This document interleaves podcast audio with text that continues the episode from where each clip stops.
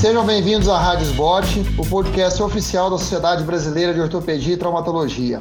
Hoje teremos mais um episódio do programa Ossos do Ofício, com o tema Estratégias para inserção no mercado de trabalho após o término da, especialização.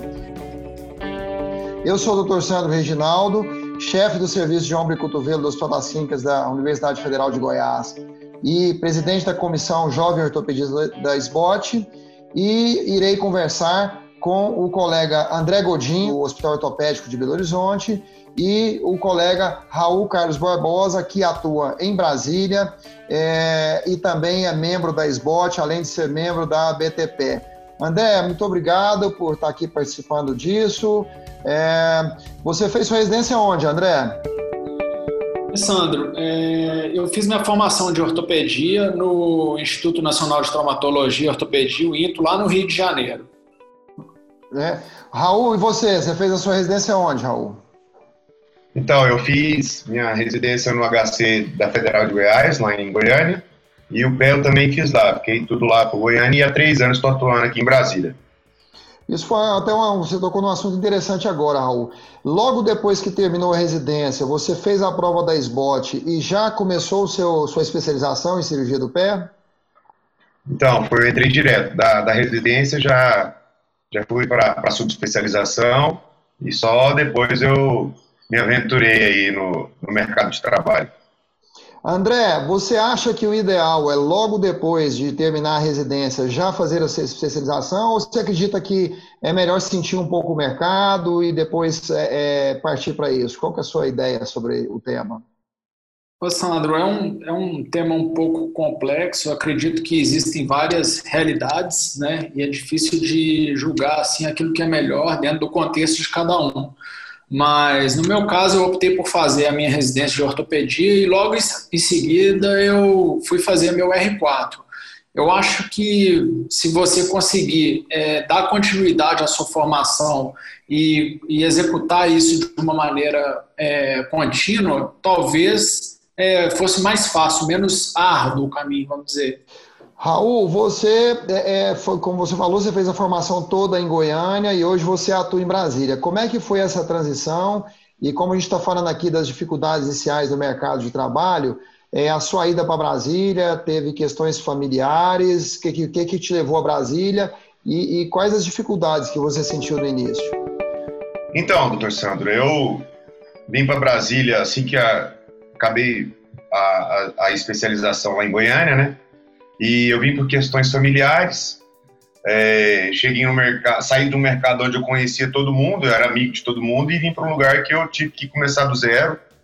É, no começo comecei em, em, atendimento de urgência e emergência, plantão mesmo, pronto-socorro, e galgando dia após dia o consultório é, para conseguir minha clientela de pacientes. E com certeza é, quando eu cheguei aqui, eu fui atrás de me especializar e buscar mais atualizações. E os títulos que eu cheguei aqui tendo, seja da SBOT, da BTP, com certeza me ajudaram também como cartão de visita, que acabou é, sendo um ponto de, definitivo aqui para mim em Brasília. André, é, o Raul tocou num aspecto interessante aí, questão de plantão, de consultório.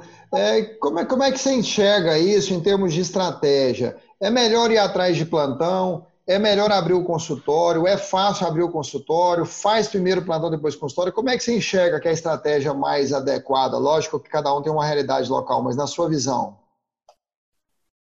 Olha, Sandro, eu, eu acredito assim, o, o, o plantão ele é um recurso do médico, independente dele ser ortopedista ou não. Você pode fazer desse recurso um estilo de vida, entendeu? Mas, assim, é, eu acredito que a gente sempre começa pelo plantão, por ele ter geralmente uma oferta maior e ele não é, ter a necessidade, assim, o público ele não é tão exigente em relação ao profissional que está lá atendendo. Ele quer alguém para resolver o problema dele.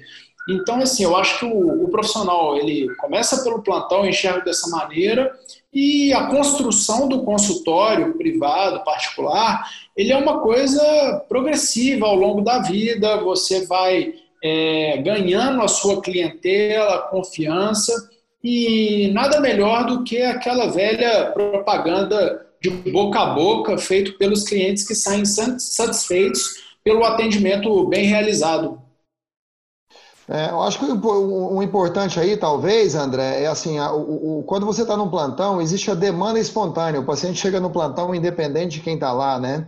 E aí, inclusive, essa é uma hora que você tem que começar a cativar seu paciente, né? tratar ele bem, ele te conhecer e tudo mais.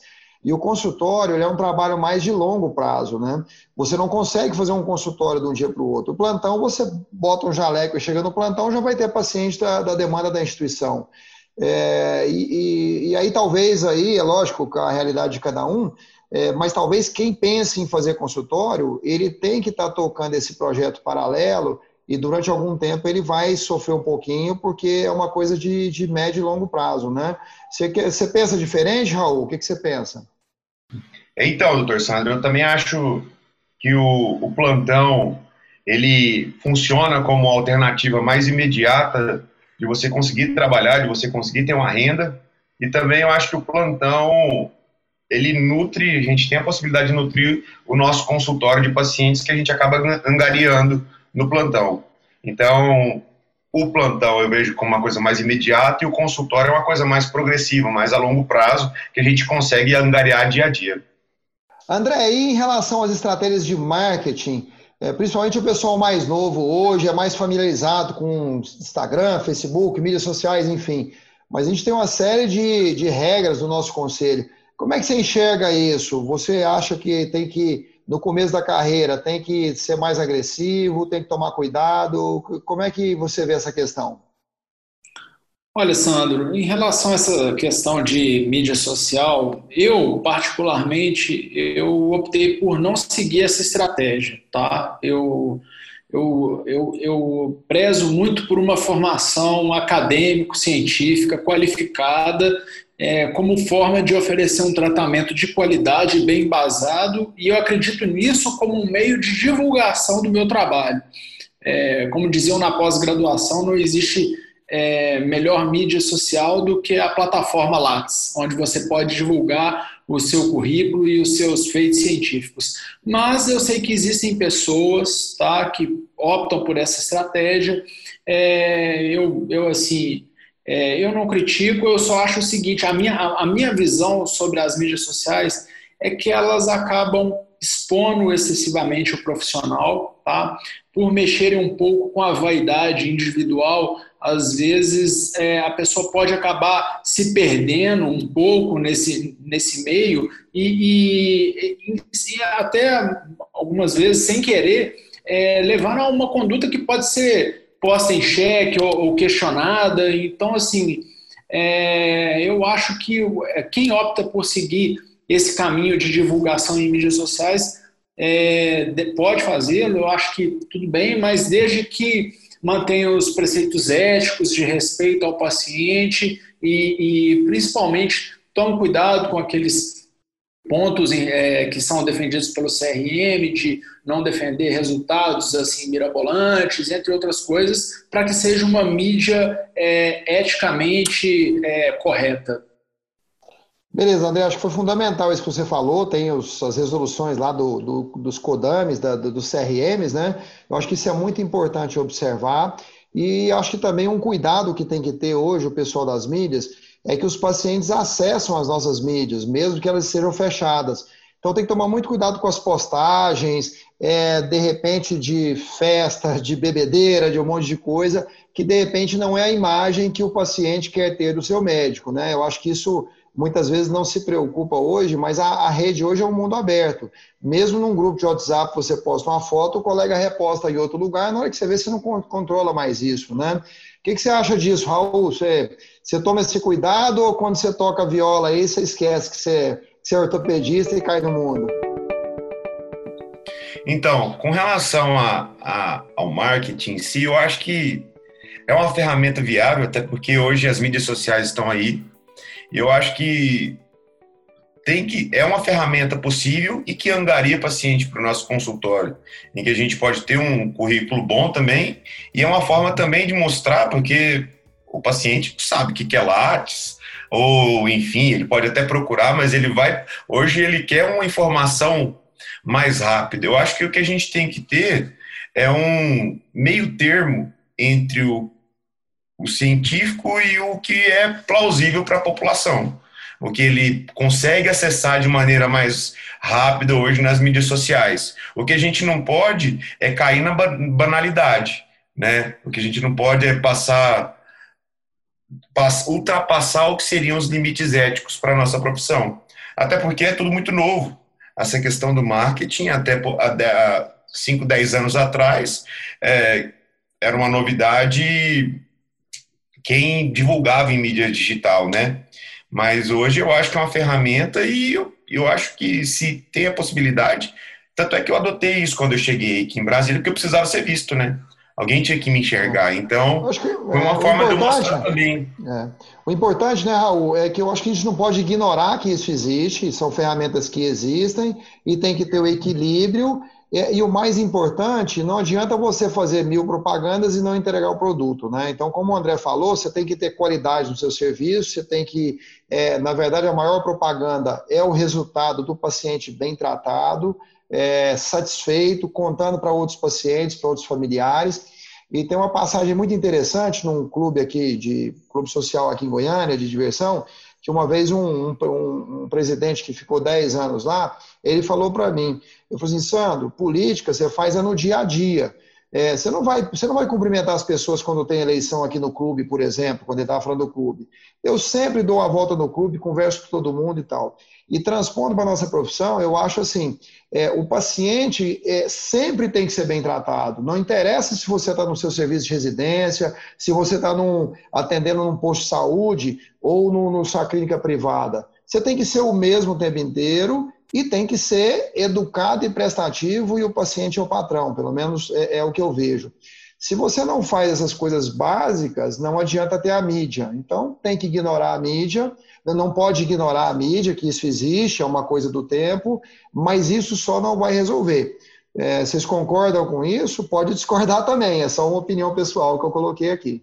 Eu concordo, Sandro. Eu acho que isso foi muito pertinente na sua colocação.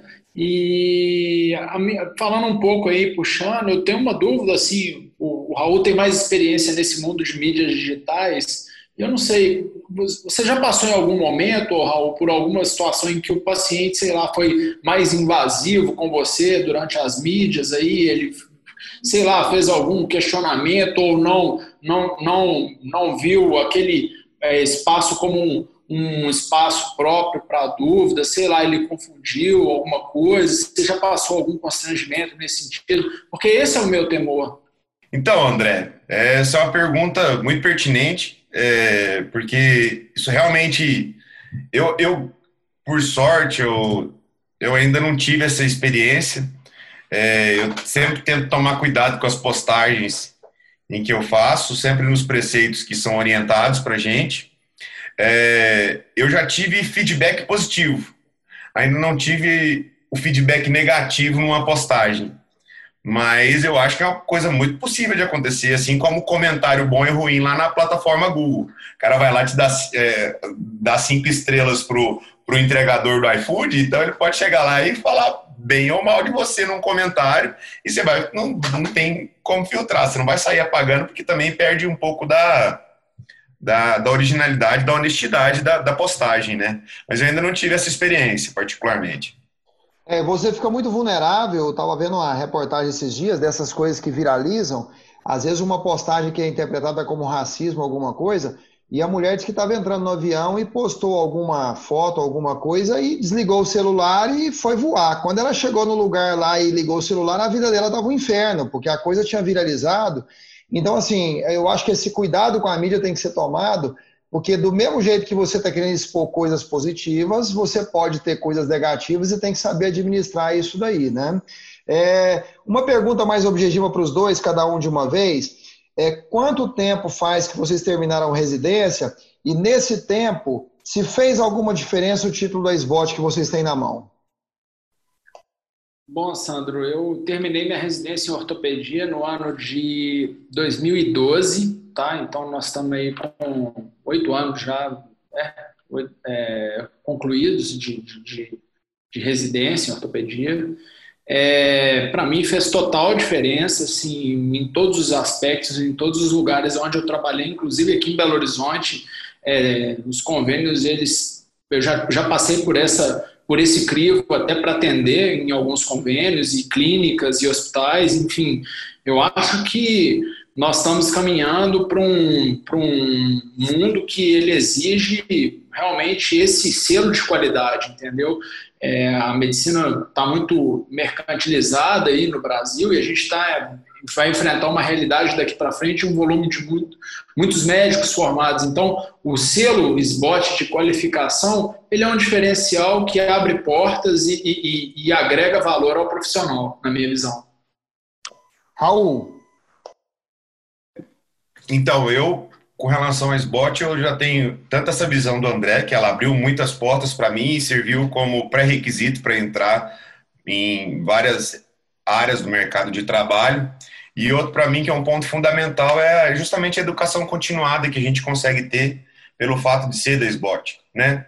A gente tem acesso, por mais que, que a gente esteja na correria, a gente tem educação continuada, tem acesso à literatura, que acaba que de maneira mais facilitada para quem é da SBOT, o network que a gente tem por ser SBOT, por participar dos eventos SBOT. Então, eu acho que é uma coisa fundamental na vida do ortopedista e ainda mais agora nesse mundo em que profissionais estão sendo arremessados no mercado de trabalho aí é, dos mais variados serviços, eu acho que ter SBOT é, uma, é, uma, é um selo de um selo de qualidade assim do profissional ortopedista. Pessoal, acho que a gente está caminhando aqui para o fim, infelizmente, né? A gente vai conversando aqui, nem vê o tempo passar, mas a gente está caminhando para o fim. É, como é que está assim? Não vou nem discutir aspecto financeiro, mas vocês, com os dois, têm menos de 10 anos de SBOT, né? Menos de 10 anos no mercado. Como é que foi o impacto na vida de vocês, no dia a dia de vocês, com essa questão da pandemia? Repito, não, não é questão financeira. O que, que aconteceu assim? É, diminuiu a oferta de trabalho, aumentou, sumiu cirurgia, não falando de valores, mas de, de contexto geral. Raul, quer começar? Então, foi uma situação muito inusitada para todo mundo, né? Até para quem tem 30 anos de esbote ou quem tem 10, sentiu na pele essa questão da, da pandemia, porque, quer queira, quer não, tirando, com exceção do serviço de urgência, que não pararam, mas também diminuíram bastante, né? É, teve mês eu ficar sem operar nos hospitais que eu faço sobre aviso, justamente pelo fato da pessoa estar tá dentro de casa, a população dentro de casa, então até os acidentes diminuíram.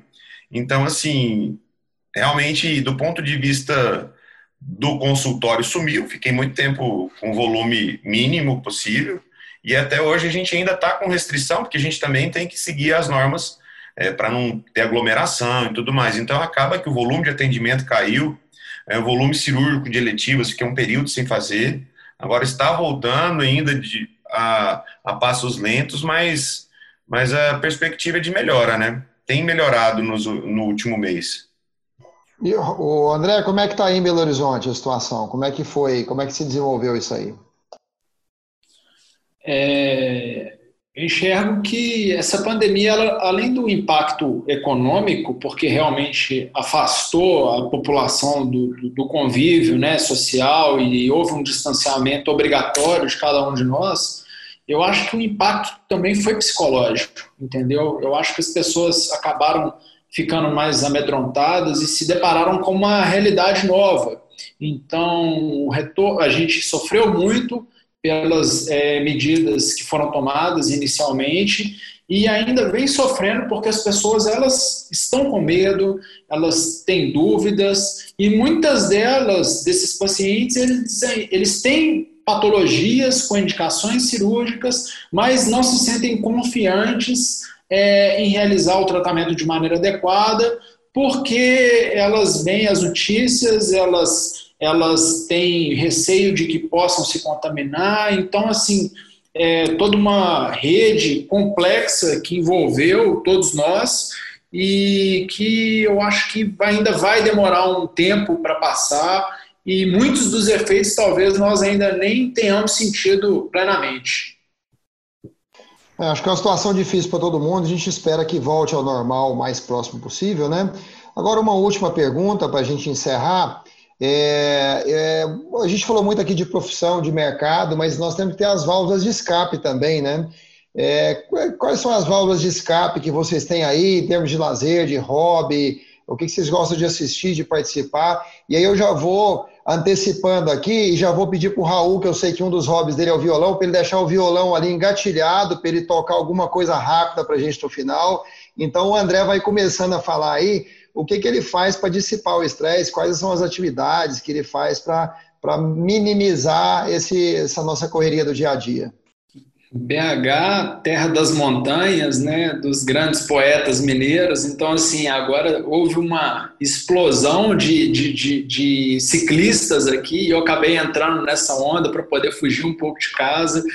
E eu estou pedalando, descobri um novo hobby, um novo esporte, é, tendo em contato com a natureza. Então, tem sido um bom escape para mim convivendo com novos ares, novas pessoas, e isso tem sido extremamente divertido. Eu acho que buscar o, o, o alívio mental e físico através do esporte, ele é muito, muito, muito bom, muito saudável e, e faz bem.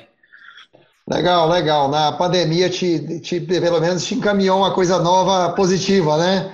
Raul, além do violão, alguma coisa, já responde e já toca alguma coisa rápida aqui para a gente encerrar, né?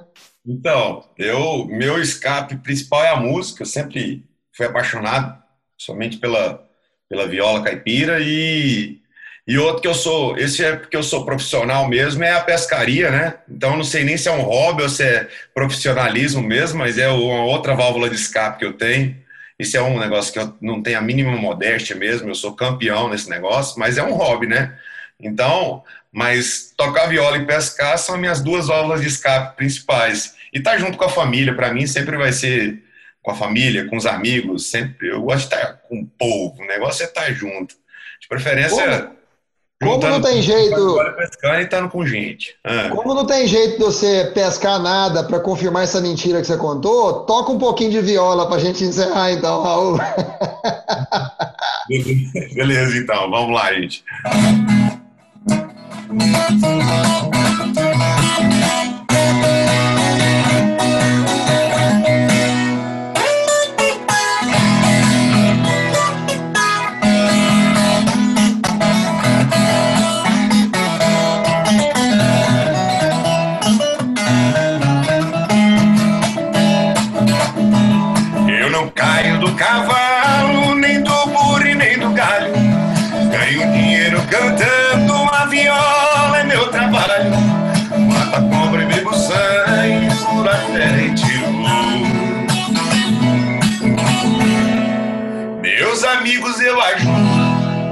Inimigo eu tenho dó.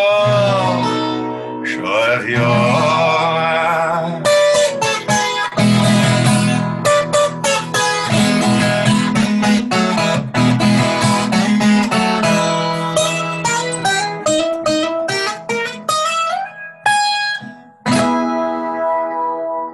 Beleza, beleza, Raul, beleza.